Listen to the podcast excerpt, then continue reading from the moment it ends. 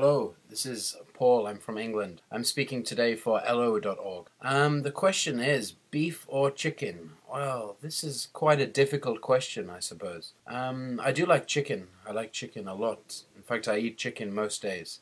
Um, but actually, chicken, mm, if you gave me a big, fat, juicy cheeseburger, uh, so a big beef burger, yeah, this is probably my favorite food actually. So I guess my answer to the question would be beef rather than chicken. I prefer beef. How about you?